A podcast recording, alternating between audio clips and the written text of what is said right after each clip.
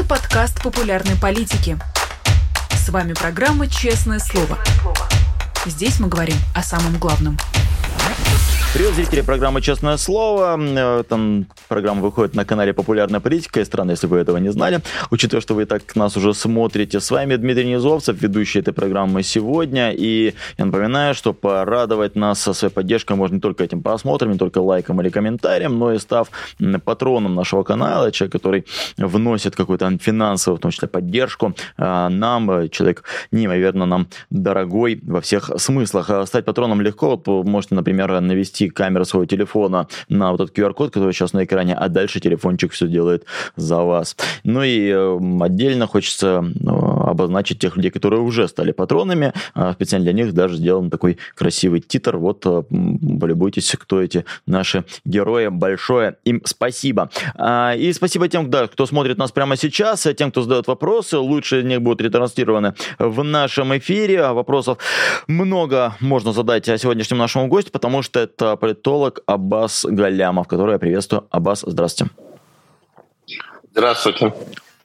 А, Аббас, хочется сегодня с вами говорить, конечно, о событиях, которые происходили в последние несколько дней, но начать Теперь хочется с обсуждения темы, которая была 20 лет назад, э, одна из самых страшных трагедий в истории нашей страны, э, теракт Нордост.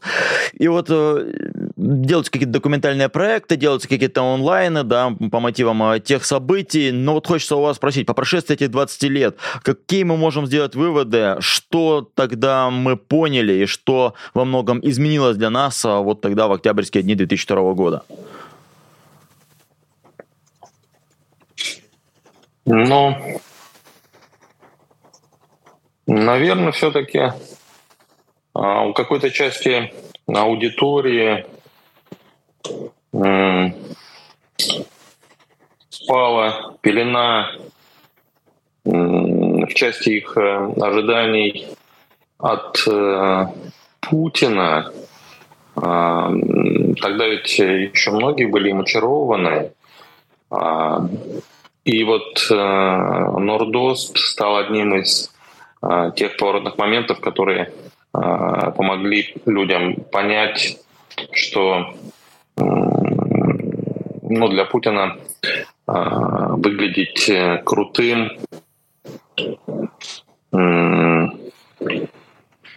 гораздо важнее, чем э, человеческая жизнь. Вы а, имеете призыв. в виду тот момент, когда Путин отказался идти на какие-то живые прямые переговоры и эм, идти да, на уступки да, да, да, с террористами? Да, да, да, да, да. Речь шла именно об этом. И эм, нельзя сказать, что там все прозрели или там большинство прозрело.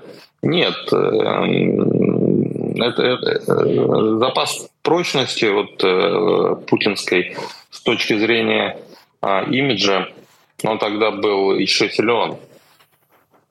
Он был силен, но, но вот э, это же постепенно делается.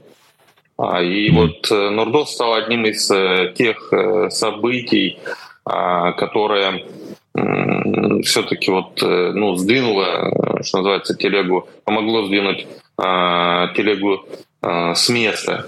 И, и ну, ну, то есть для какого-то количества людей стало а, понятно, что человеческая жизнь а, для этого человека немногого стоит. Окончательно мы в этом а, убедились а, в этом а, году, когда Путин напал на Украину, а, и когда он пролил реки крови, и когда счет убитых пошел на десятки тысяч, и уже, пожалуй, перевалил за сотню тысяч, если суммировать в целом погибших с двух сторон. Вот. Но Нордост вот был одним из э, тех э, первых э, звонков, которые об этом информировали. Ну, кому-то хватило Нурдоста, чтобы это понять. Кто-то понял вот э, это только в этом году. По прошествии лет, э, ну, пожалуй, вот э, если говорить о Курске, да, трагедии с подлодкой Курск, кажется, что Путин о чем-то жалел э, спустя годы, и ему казалось, что он там поступил неправильно. По поводу Нордоста, как вы думаете, он о чем-то сожалеет? Он считает, что он был в чем-то неправ, и надо было как-то поступить иначе? Нет. Нет, Путин вообще не, принципиально никогда ни о чем не жалеет и никогда не признает никаких ошибок. Он зациклен буквально на идее а, непогрешимости своей, на идее, что нельзя признавать а, ошибки. Ну, в целом, а, в политике, конечно, с а, признанием ошибок надо быть очень а, осторожным. А, да, это такая очень а, скользкая штука, на которой легко поскользнуться, а, легко упасть. Но это, конечно, точно не должно быть вот как в случае с Путиным, когда, ну, вообще я там свят, я непогрешим, mm-hmm. а, да, и это вот такой подход характерен для архаичных обществ. Путин в целом mm-hmm. ведь является носителем архаики, а, и для какой-то части общества это, в принципе, там, понятная модель поведения, востребованная и а, модель поведения. Но эта часть общества, э, она, она, ну, она наиболее архаична, и в силу этого она получается, знаете, ну, той, на которую нельзя опираться или опираться на нее можно, но ничего хорошего, опираясь на нее, ты не построишь. А Путин последовательно отсекает на протяжении всей своей истории, отсекал от себя а вот э, одну часть общества, вторую, третью, э, благодаря своим поступкам. И всегда отсеченные э, были более премиальной, если использовать маркетинговый язык, более премиальной аудиторией, чем та, что э, осталась. А, он а, последовательно отсекал а, прогрессивность мыслящих, способных к самостоятельному анализу, к самостоятельному поступку людей, и оставался с аудиторией не премиальной. И в итоге поэтому, в общем, он получился президентом сначала пассивного большинства, а потом mm-hmm потеряв большинство, а, он остался вот сейчас, если можно так выразиться, а, президентом ни к чему не способного, а, архаичного и, и совершенно не представляющего, ну, представляющего себя минимальную ценность с точки зрения политики меньшинства. То есть эти люди не способны даже выйти, например, э, самостоятельно э, на улицу для того, чтобы высказать свою по отношению к нему поддержку. Ты сейчас не в состоянии будешь организовать ни один там митинг в пользу власти без административного ресурса. То есть эти люди даже в принципе, знаете, вот поддерживая тебя, ну, в целом разделяя эту точку зрения, они не способны встать с дивана. То есть они, в принципе, ну, не считают это нужным. А, они настолько привыкли быть пассивными, что а, даже соглашаясь с твоей точки зрения, а, ну, не хотят и не, не знают как, не понимают зачем там, лично участвовать в политике. Поэтому при том, что уровень поддержки войны, конечно же, падает, но он пока не нулевой. То есть есть э, какое-то количество людей, а, значит, которые считают, что войну надо продолжать. Но при этом ты этих людей а, на военкомат, э, на фронт э, не заманишь. Ты за ними с фонарями будешь бегать и с помощью военкоматов и МВД по кустам их искать, ловить, отлавливать да, а, обмундировывать, отправлять туда, а, на фронт, э, значит, и еще переживать, что по дороге они там все перепьются, передерутся, а, значит, и будучи выброшенными в поле, там разбредутся, потеряются и, и до фронта, ну, либо не дойдут, либо дойдут в таком виде, что толку от них там не будет. Вот портрет сегодняшнего там, сторонника Путина. То есть он поскольку, повторюсь, он, он все время воспроизводил все более архаичные модели, он в итоге а, и пришел к модели поведения и модели царствования. И он, в конце концов, пришел к тому, что он оказался президентом ну, самых плохих россиян, если можно так выразиться.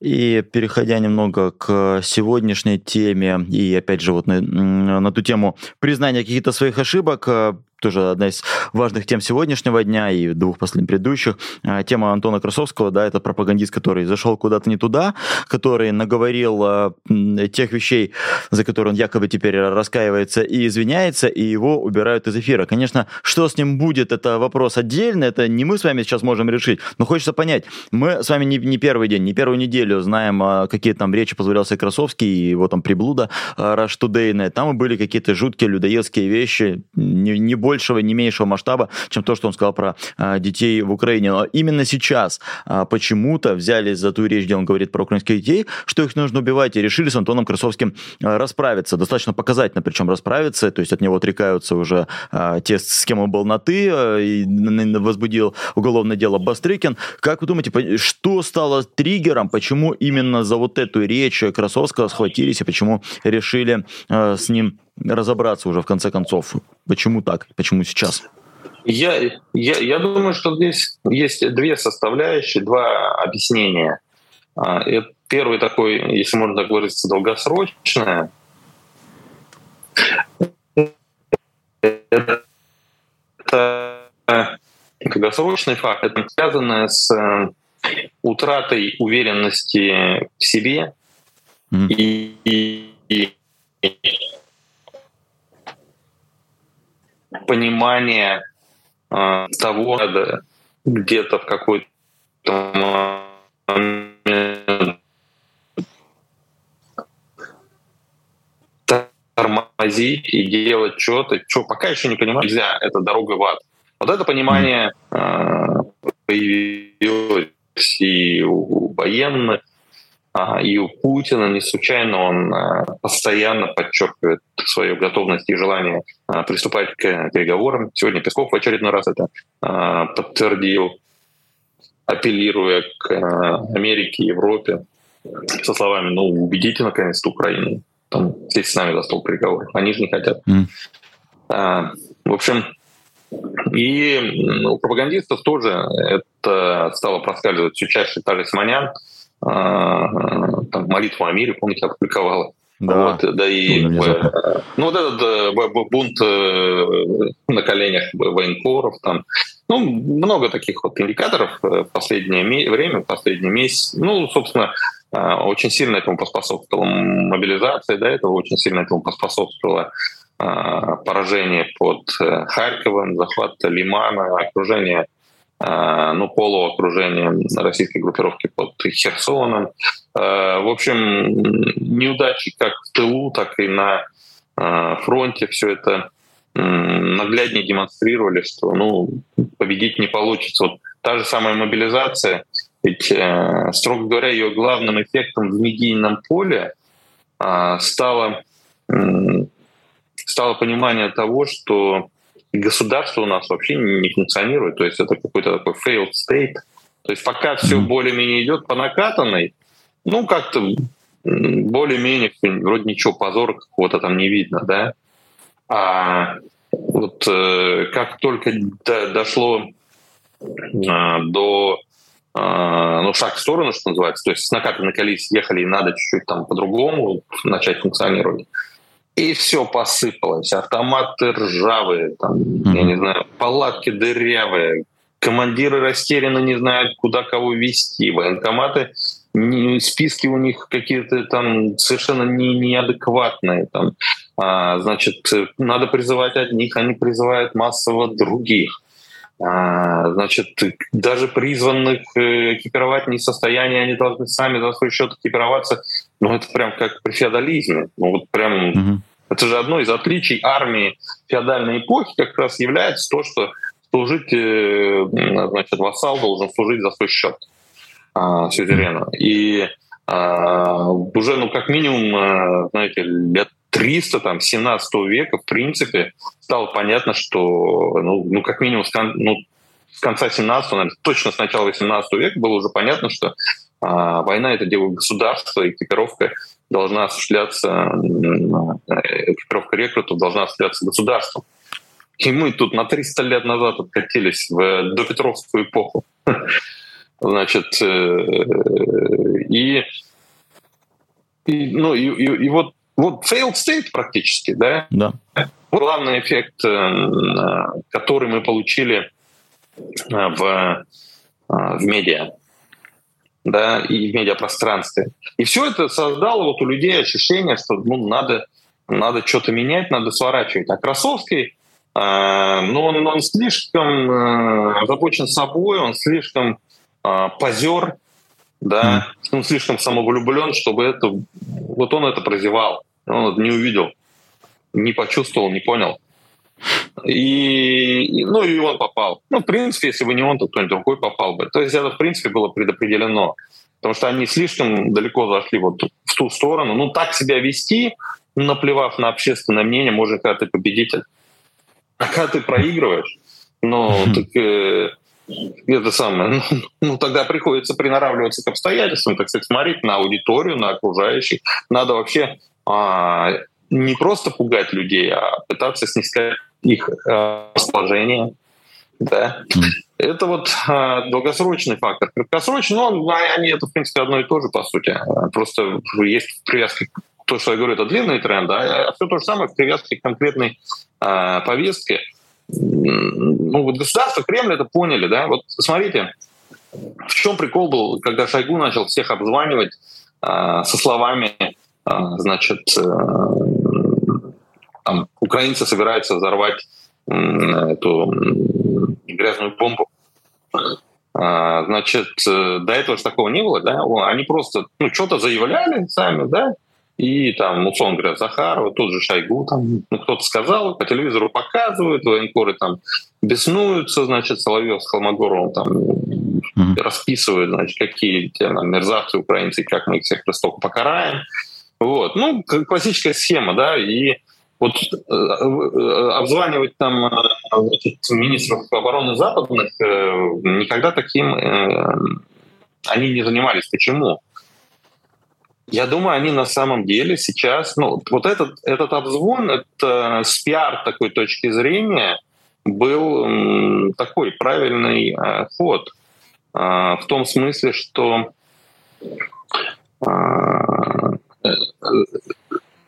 ну, с нами разговаривают. Да? То есть угу. до этого в результате вот этих обстрелов мирных объектов ну, это был такой же эффект э, эмоциональный, да, эмоционального всплеска осуждения э, России, как после Бучи. Вот после Бучи, так сказать, затянулась, там, подзабылась, да, а, война стала выглядеть чуть более цивильно в исполнении России, и опять началось. И важно было показать, что Россия, в принципе, э, рукопожатна, что она в общем, ну, там с ней разговаривают. Да? То есть э, вот прям э, не с помощью содержания, а с помощью формы. Ведь на самом деле, как сказал еще Маклюин, э, the medium is the message. Форма становится самим посланием. Вот. Содержание не менее важно в э, пропаганде, чем... Э, ой, форма не менее важна в пропаганде. Может, может в некоторых обстоятельствах казаться не менее важной, чем содержание. Сам факт того, что с тобой разговаривают, он тебя как бы нормализует. Он, а, он как бы выравнивает э, стороны.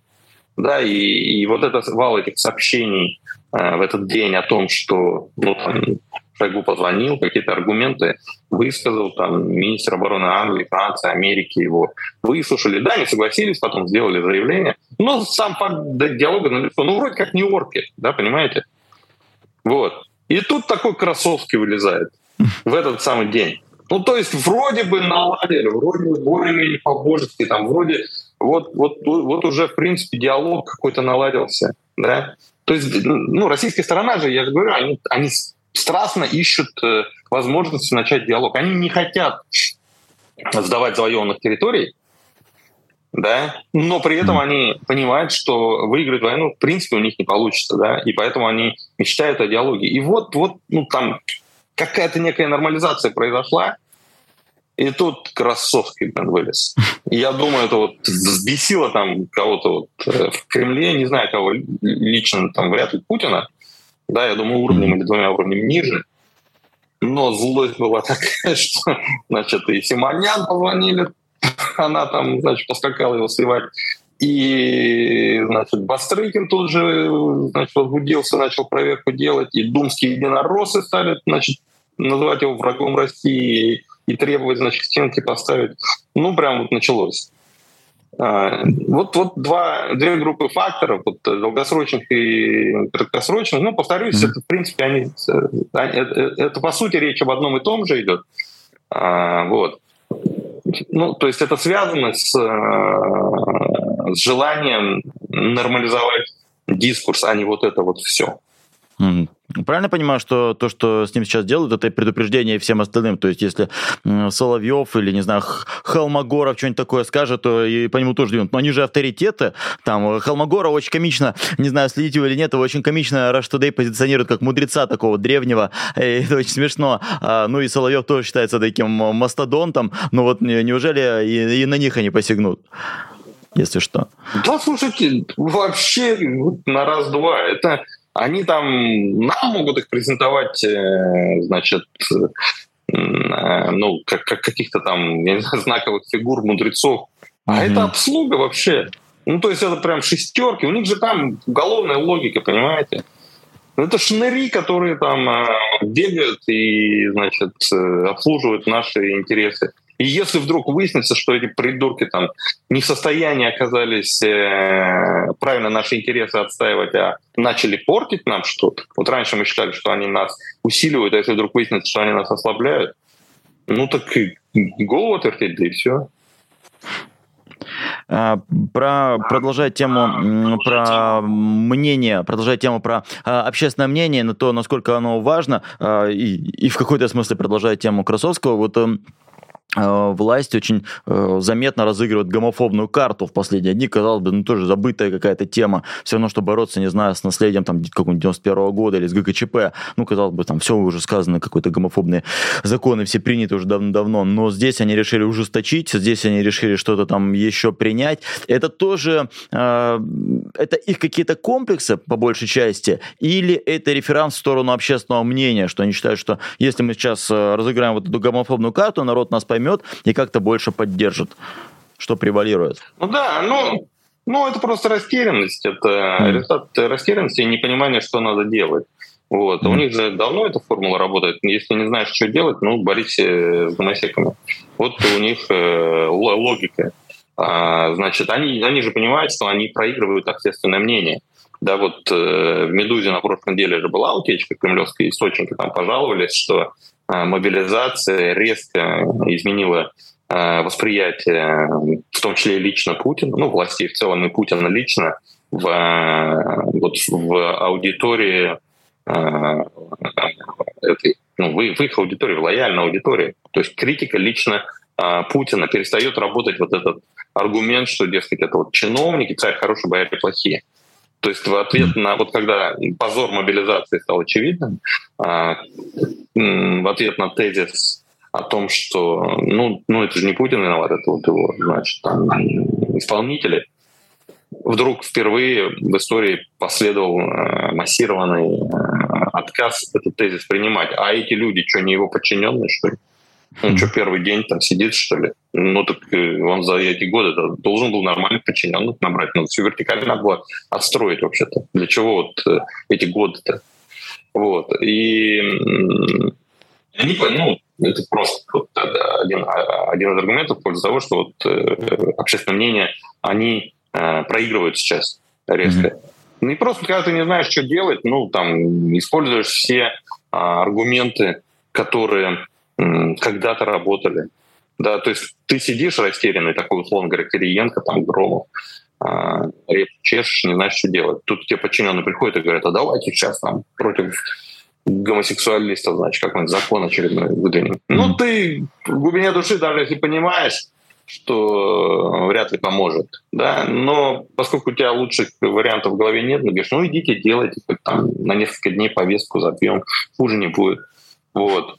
Вот и все. Ну, на самом деле, это ну, такая штука. Ну, вообще не стоит на нее а, обращать внимание. Понимаете, они сейчас решу, они живут не в режиме, когда вот они а, что-то делают, и мы должны думать, а что они, зачем они это сделали, и пытаться понять, куда они там планируют вырулить с помощью этой истории.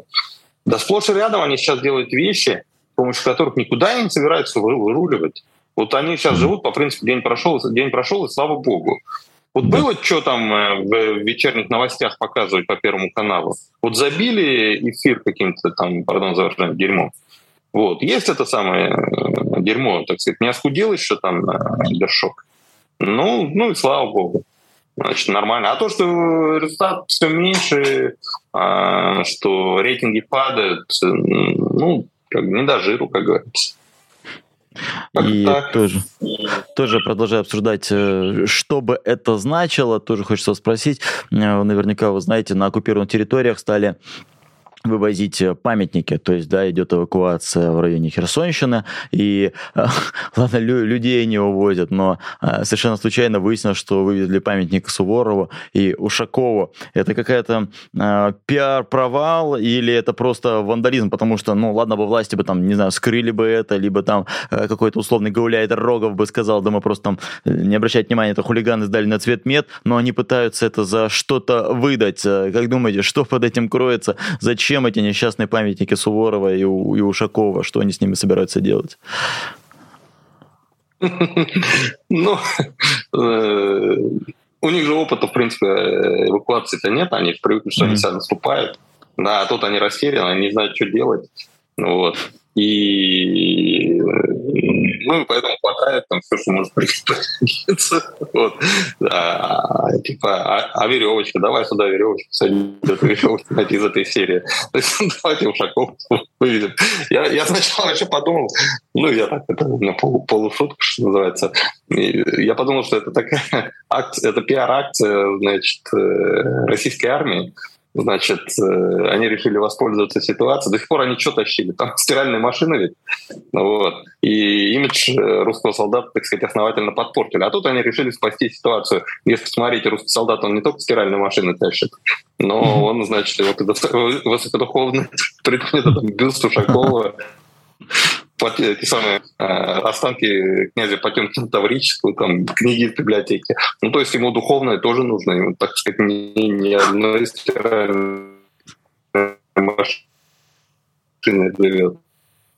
Вот, то есть такой вот, э, у них же есть особую духовность таким образом продемонстрировать. Ну, понимаете, если это тащишь, значит, это тебе нужно. Значит, вроде как предполагается, что ты, а, знаете, такой а, высокодуховный персонаж. То есть у тебя есть да, да, но есть у тебя какие-то потребности, помимо того, чтобы стащить э, стиральную машину оттуда.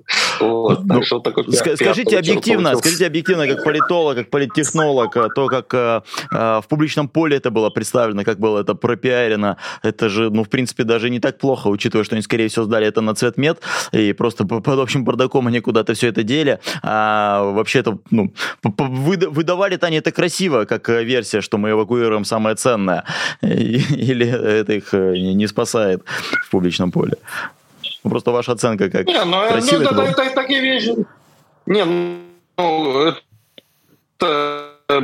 какой-то плюс э, несет, поэтому вот я, собственно, свою версию mm-hmm. так и сформулировал, то есть это, в принципе, да, плюс да, да. к ним. А, ну, с учетом э, того имиджа, который они, они до этого имели, в принципе, лучше mm-hmm. стало да, лучше уж, ну, то есть все равно что-то тащит, ну, пусть книги из библиотеки тащит, вот, чем э, стиральные машины. Но, но в целом, конечно, с помощью так, такой ерунды, такой мелочи, ты не можешь изменить э, то, что э, запятнано ну, так основательно, да, запятнулось на протяжении долгих лет, а по течение последнего полугода вообще с особой интенсивностью. Ну, проще говоря, ну, после Бучи как можно говорить там о том, чтобы отмыть это, э, вот, э, то, что там сейчас э, образ русского солдата, так сказать, вот, как, как, как, как его можно сейчас отмыть там, с помощью такой ерунды? Ну, нет, конечно, там потребуется, ну, это как Авгиевы конюшни, да, помните, что э, вот почистить Авгиевы конюшни, это был, э, может быть, самый сложный, ну, один из самых сложных подвигов вообще, которые ждали э, герой вообще, да, то есть Геракла, победить, да. почистить Авги... Да, да, да, Геракла, почистить Авгиевой конюшни, а, подвиг э, такой более а, серьезный, чем, э, ну, например, там, немецкого льва убить или там вернейскую гидру победить. Вот, поэтому, ну, с помощью вот осанков князя, значит, Потемкина, там ну, конечно, или одного там бюста Ушакова и одного бюста Суворова, но не получится. Много чего перетаскать придется на своих плечах. Чуть продолжив тему того, что происходит в, в оккупированных э, областях Украины, э, Рогозин неожиданно объявился. Э, он оказался где-то там то ли в Луганщине, то ли в Донеччине. И мало того, что объявился, так еще и написал, что вот, ну, была, да, эта известная история, что он написал твит, что ребята все бы променял, чтобы оказаться в окопе Луг... Славянска. Ему много раз это припоминали. И вот сейчас он мало того, что оказался где-то там на оккупированной территории, так и пишет, что я скоро и до Славянска доберусь, и я свои все обещания исполню. Как думаете, знаете, ему хотят э, дать какую-то руководящую должность, и это вообще что-то означает, он будет каким-то там новым местным Сурковым, он будет новым местным Бородаем, или его удел это вот действительно бегать по фронтам и махать и говорить, я еще там кое-что могу, я еще полезный. Не, ну какое-то какое назначение вполне возможно, то есть он в обоими, и а, с него останется. Другое дело, что толку от этого не будет э, никакого а, Путину. Вот. Но, но, в принципе, назначение а, возможно. Я не считаю, честно говоря, нужным это обсуждать. Это не такой, mm-hmm. это не политический фактор. То есть для самого Рогозина это принципиально важно, какую должность он там займет. А для нас э, вообще абсолютно это не имеет э, значения никаких политических последствий вот строго говоря, политических, у этого э, назначения э, не будет. Почему именно сейчас он начал суетиться, я не знаю. Я, я в принципе, ну, чуть-чуть лично знаю Рогозина, и он человек mm. крайне неравнодушный, неравнодушный к пиару, он так прям он самовлюбленный, знаете, позер. Вот, mm. и я вообще, когда он исчез вдруг из информационного поля, ну, я так слегка был э, удивлен, э, да, и ну, не, не очень понимал, что случилось, почему. Вроде не попал, не попал, там не слышно было информации об этом, не было. А, значит, э, а почему он сейчас засуетился?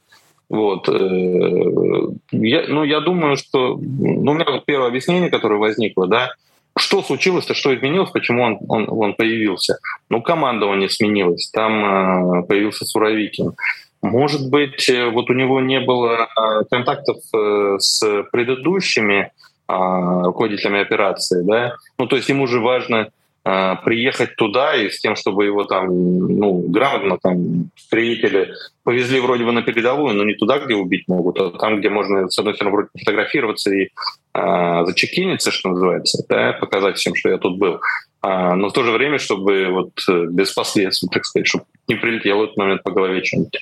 А, вот. Э, то есть масса логистических э, проблем, масса логистических задач нужна, должна была быть решена. И, возможно, просто до этого никто не хотел им заниматься, говорили ему, отвали, пошел к черту.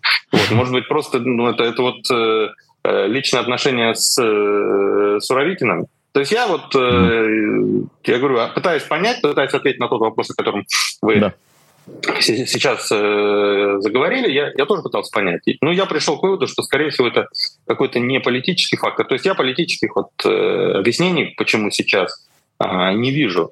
Да? То есть даже, понимаете, даже если в тот момент никто не собирался его никуда назначать, но он бы просто из любви к искусству стал все равно пиариться. И почему не пиарился? Вот у меня такое объяснение, что просто, э, значит, никто э, ну, то есть никто не, не, не, не собирался ему помогать, не до тебя, дескать, было, да.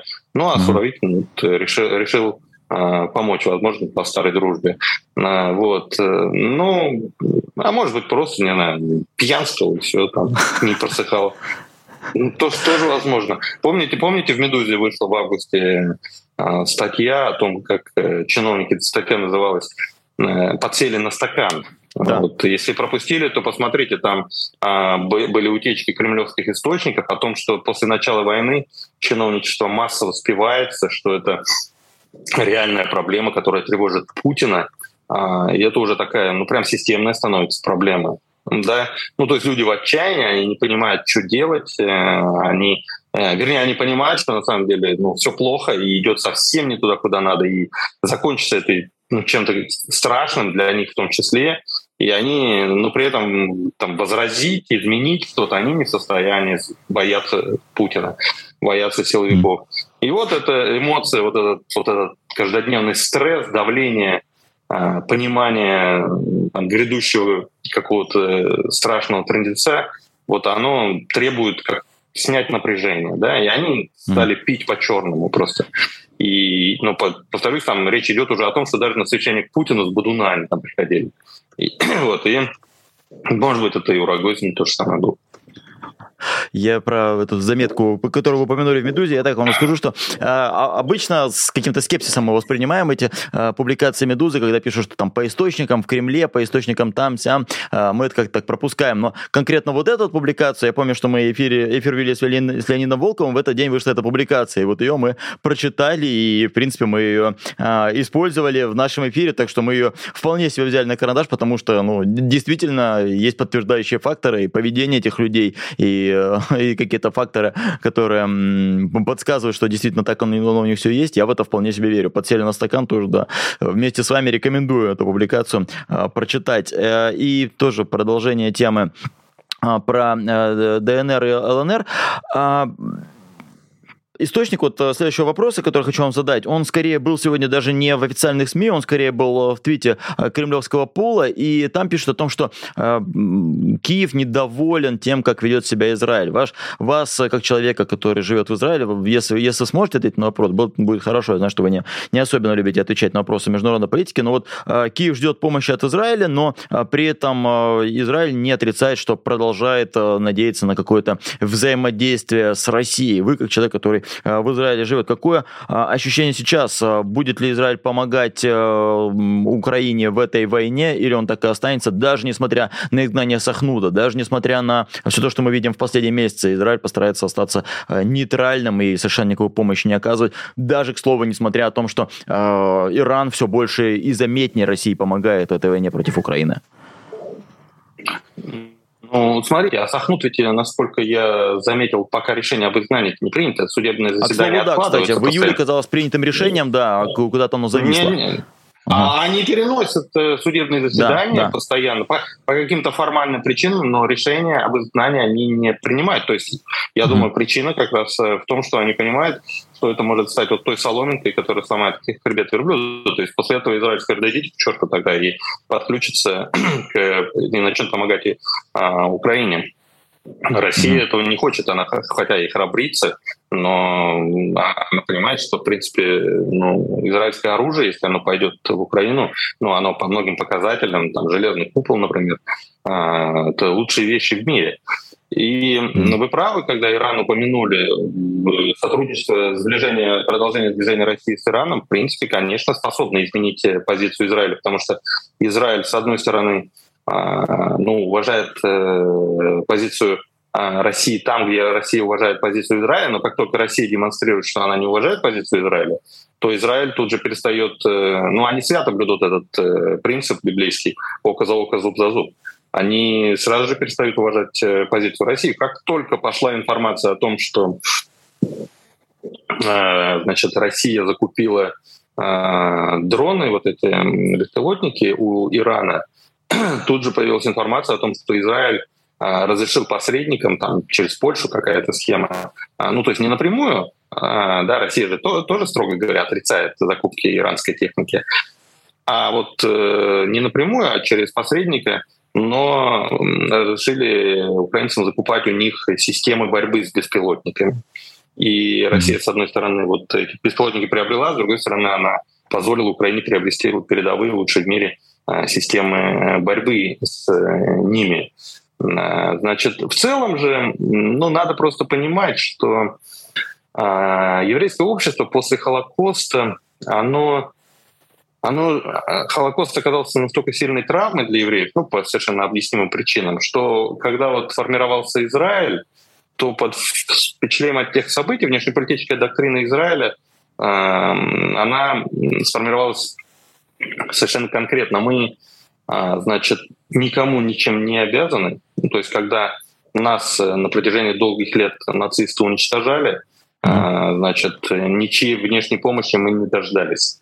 Да, те же англичане, которые вроде боролись с нацистами, они там препятствовали иммиграции, еврейской иммиграции в Палестину. Тогда здесь, в Палестине, был английский мандат, англичане хозяйничали территории, и англичане под давлением арабов э, ну, пытались ограничить э, значит, иммиграцию еврейскую из Европы, из Германии. Uh-huh. И в результате многие из тех, кто могли спастись, э, погибли во время Холокоста. И, значит, ну и вот израильская внешнеполитическая доктрина стоит на том, что мы, значит, никому ничем не обязаны. Спасение, на, наше спасение от врагов дело исключительно ну, наше собственное. Да, мы ни на кого не рассчитываем, поэтому Израиль там не вступает в, не пытается вступать, вступать в какие-то союзы, объединения, там, да. А, то есть мы ни на кого не рассчитываем. Спасение утопающих — дело рук утопающих. Это вся на, наше еврейское счастье в руках э, армии обороны Израиля. Больше да. никаких иллюзий у нас быть не, быть не должно. Не должно быть иллюзий, что кто-то другой нам поможет. И поэтому а, они, ну вот, с одной стороны, ни на кого не рассчитываем, с другой стороны, никому ничем, э, ничем э, ничего не должны. Да, наш такой чистый реал-политик, знаете, как из 19 э, века. Такой вот, значит, прагматизм голый, очищенный от всяких напластований, значит, ценностных, идеологических каких-то. Вот. Россия присутствует в Сирии. Сирия — это прямо у границы Израиля. В Сирии же присутствует э, главный враг Израиля, государство, которое э, считает официально на уровне значит, своей вот э, идейной, что ли, доктрины, там, вот основополагающей, считает, что еврейское государство не имеет права на существование, должно быть уничтожено Иран. И иранцы присутствуют в Сирии, да, и здесь же рядом, в Ливане, через границу присутствуют финансируемые, поддерживаемые, вооружаемые, вооружаемые э, Ираном э, боевики Хизбаллы. И э, значит, борьба вот с, с иранским влиянием в Сирии и с Хизбаллой в Ливане, это, ну, такой для израильтян, это э, вопрос жизни и смерти, что называется. Да, с территории Сирии уже не, как, как минимум три раза начинались э, войны, нападения на Израиль за последние 70 лет, за 70 лет существования Израиля. А, и поэтому э, вот э, борьба с присутствием Ирана а, это, ну, повторюсь, это вот вопрос жизни и смерти для израильтян.